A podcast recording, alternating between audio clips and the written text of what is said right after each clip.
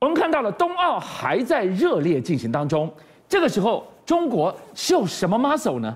狙击手居然击中了五十公尺外滴落的水滴，真的假的？这不是变魔术，美军居然打算把海豹部队送到了水下演练渗透，你要渗透谁呢？今天晚上我们就来看一场美中的幽灵对决，双方都在布阵呢、啊。其实很多人现在看到标题上面想说，哇，大陆摸着鹰酱过河，感觉上不知道是什么意思。我跟你讲，以前他们在讲经济发展的时候，叫做摸摸着那个石头过河啊。现在鹰酱的意思是我跟着欧美的脚步，我们一步一步要往前走。所以你先看哦，哎，最近中国大陆啊释放出一个影片，他们有一个潜舰啊是在河面上面，你像画面上面所看到，哎，这不是在海，一般来讲潜舰不是应该在海里面走吗？对，这个看起来是一个比较小型的这个潜舰，有人认为说它很有可能是第一个柴电的潜舰，第二个在它海河里面走，就代表说它应该是一个比较小型的。是，那现在问题来了，很多人就发现到它的构型的部分跟一般传统的这个潜舰看起来有点不太一样，哪里不一样？马上有人觉得说，哎，等一下，它跟德国的二一二跟二。一四型的这个潜舰，感觉上造型都差不多。为什么？你光看它前面的这个上端的这个位置，指挥塔，指挥塔长得就感觉上很像，跟传统都不太一样了，对不对？第二个呢，很多人从它这个画面上这个去用这个比例尺下去算的时候，认为它大概只有四十几公尺到五十公尺左右，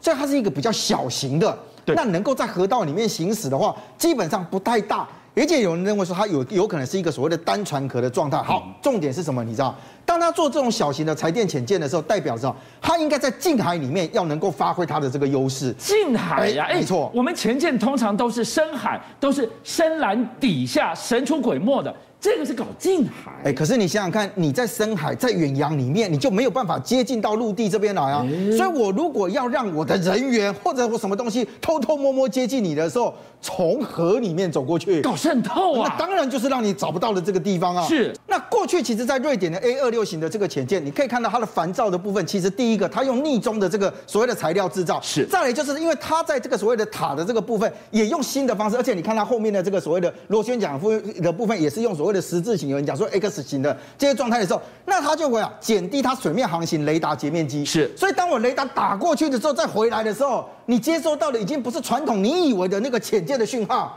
打回来你可能一条是条，以为是条很大的大鱼，那你怎么能够对它有所防备呢？说到底，我逆中，我沉浮在水底，为了要渗透，因应特战而生。好了。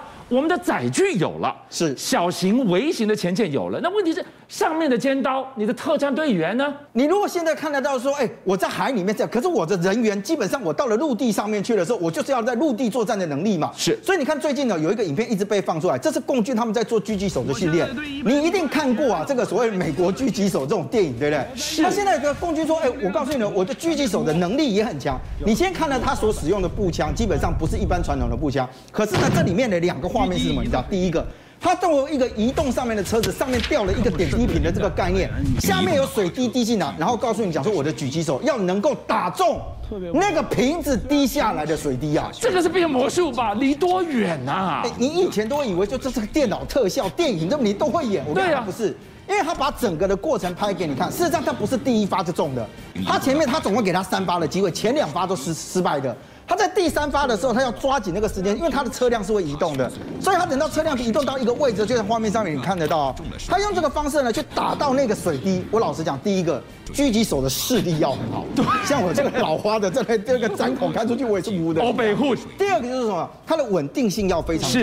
所以你可以看到，原先他在射击的时候，你看他现在是用是一个一个坐姿的概念。对，他其实本来应该啊，像狙击手，他要求稳定的时候，不是应该都是也采用这个趴趴着的这个姿势吗？他特别把它调整过来，这是第一个，在五十公尺的部分击中这个水滴。五十公尺外非常神准，百步穿杨。还有哦，好，第二个是什么？你知道？第二个就是说，我们现在看到有很多的这个战争的实时的这个状况，就是我可能指挥官或什么会坐在装甲车辆里面。嗯，所以他第二个释放的影片是什么？你知道？他透过反物质枪，所以反物质枪就是我。能够击穿所谓的这个装甲或者是钢板，好，你可以看得到，它那个钢板的背后其实是有一个气球，然后在那里晃啊晃晃晃晃，对不对？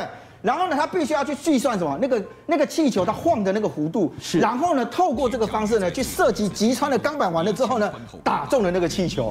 如果你现在就讲那个钢板如果是个装甲，然后呢，那个气球如果是一个指挥官，哇，这也是个斩首演练了。是，所以我刚刚特别强调，他用的不是一般的步枪，你仔细看那个就是反物质枪。就我们现在看到，他基本基本上用的就是穿甲弹。那他要很准的，你的穿甲弹。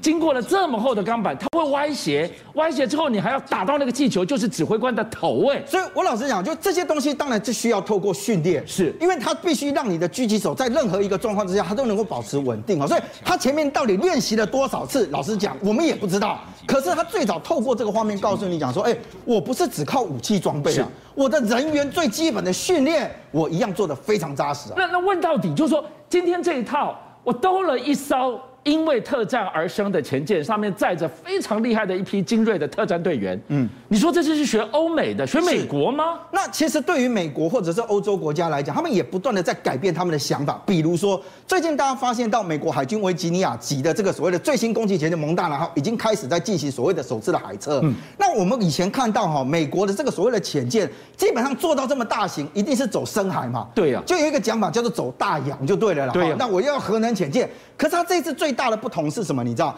这一次的这个蒙大拿号是首次，他第一艘针对大洋跟近海所设计的核潜舰，也是近海，有没有？这关键字跳出来了。对，可是你会说这么大一艘，怎么可能走到近海？那个陆地的那个那个地棚哦，你就直接就卡住。这样它不是，你知道，它最重要是要用让它的人员能够透过搭载这个东西呢，快速的部署到所谓的敌方里面去。所以你看它这个潜舰的设计里面，第一个，它有大型的加减压舱，另外还可以装载所谓的海豹突击地，还有特种部队的装备储那个存储舱啊！哇，这个相对位置太有意思了，跟我们解释一下。他怎么样载了一船的特战队员，然后在水底下把他们放出来，然后伏击到敌人的阵营？好，事实上讲说一船，他可能载的会更多了，你知道吗？因为他其实透过了一个是要模组化的设计，所以我的那个船舱里面的空间，事实上我可以针对我的训练的部分把它做调整。是，所以我不会只带一组的这个小队。好，再回来是，你以前看到电影啊，这个特种部队要出来的时候，如果从潜舰里面，我跟你讲，它很麻烦，你必须要从逃生口跑出啊，嗯，要么就是从鱼雷发射管出啊，嗯，那。那个孔道很小，一次大概只能一次两个人，两个人出去，放人的效率就很低哎、欸。我如果一个队要十个人出去，我等到天亮吗？我那两个出去还要等后面五个梯次全部都四个梯次全部出来之后，我才有办法一起走。那怎么办？那所以呢，以他这次来讲，他直接让他的这个所谓的这个潜艇的部分后面有一个槽，嗯，这个槽直接打开之后，全队一起出来。你刚刚讲到了海豹突击艇，海豹突击队来了。我们知道这一群正是钢铁般锻炼而成的男人，被形容是。地表上从地狱来的人哦。他们上过刀山，下过油锅，是历经怎么样的千锤百炼啊？可是你现在讲这个海豹突击队哦，老实讲啊，这几天有一个新闻，你知道吗？讲说，哎，他们之前啊已经有这个两个海豹突击队的这个候选队员了，他们都已经撑过所谓的地狱周。你知道地狱周基本上就是你已经完训，是准备要再进入到下一个阶段里面去。可是两个人突然感到身体不适，比较遗憾的是送医院之后有一个人不治身亡啊。你已经走过地狱了耶！哎，你要知道，能够进入到海豹部队，还不是都。到里面服服役哦，是你要能够获选进去，要参加训练的，基本上也都是其他特种部队的人进来了，所以他的体能什么的，老实讲都已经是很强大了。你在画面上面所看到，这个就是从电影里面这个美国狙击手里面，他们其实所揭露出来比较真实、类真实的这个画面。其实，在所有的这个所谓的特种部队的训练过程当中，最重要的不只是所谓肉体上面的折磨，还有精神上面的折磨。所以你看他们在画面上面说：“哎，你今天给他做体能，旁边还有教官不断的问你，你要不要退训？你要不要退训？你要不要退训？我不退，我不退，我不退，我不退。用这种方式，而且他不断的羞辱你，就很简单，他要把你整个都的体力啊，包含到你的精神意志力，全部摧毁掉。事实上，他们海豹部队地狱咒，他给你做了一个叫做水下逃生的训练。这是什么训练啊？你有没有看到这个学员？事实上，他的手是被绑住的，被绑住之后呢，他就把你丢到什么？丢到水里面，而且你看到他的手是在后面被绑绑在后面了。那所以你的手根本不能用的时候，我把你丢到水里面去。那个水下很简单，你想尽办法去咬那个浮管。为什么？那个浮管里面你要把它咬东西咬上来，咬上来之后，你要自己把那个绑在背后的那个东西啊，那个那个那个绳子啊。自己解开。你这是大卫魔术吧？这不是大卫魔术啊！我跟你讲，不是电影，现在有影片给你看。你真的必须要你哎，你如果你不能自救，你怎么救别人啊？是在战场上面你自己都保不住啊，我怎么跟你队友互相合作啊？所以他第一关是要你做这件事情哦。是，其他的训练就更不用说了。我觉得这个东西大家都很清楚的知道。海豹部队从一九六二年建立到现在为止，真正透过受训的差不多也就一千出头人而已啊。等一下，六十年的下来，只有一千多个人通过训练。是啊。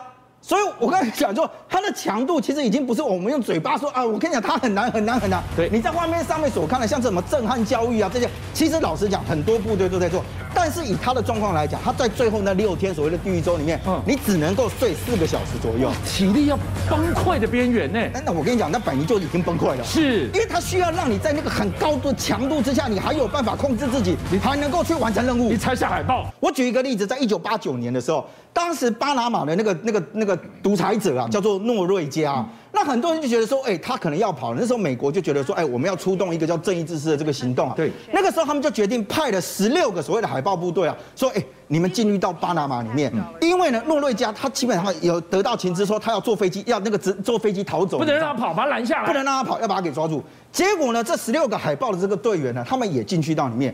可是呢，他们原先收集到的这个情报是讲说，哎，我到机场里面去啊，他们很松散的，讲难听点，独裁者，他那个部队也不会替多替他想。没想到他们到机场去的时候，发现到第一个情资是错误的，因为本来以为机场暗暗的，哎，你要逃亡，你要逃走了，理论上应该偷偷摸摸，对不对？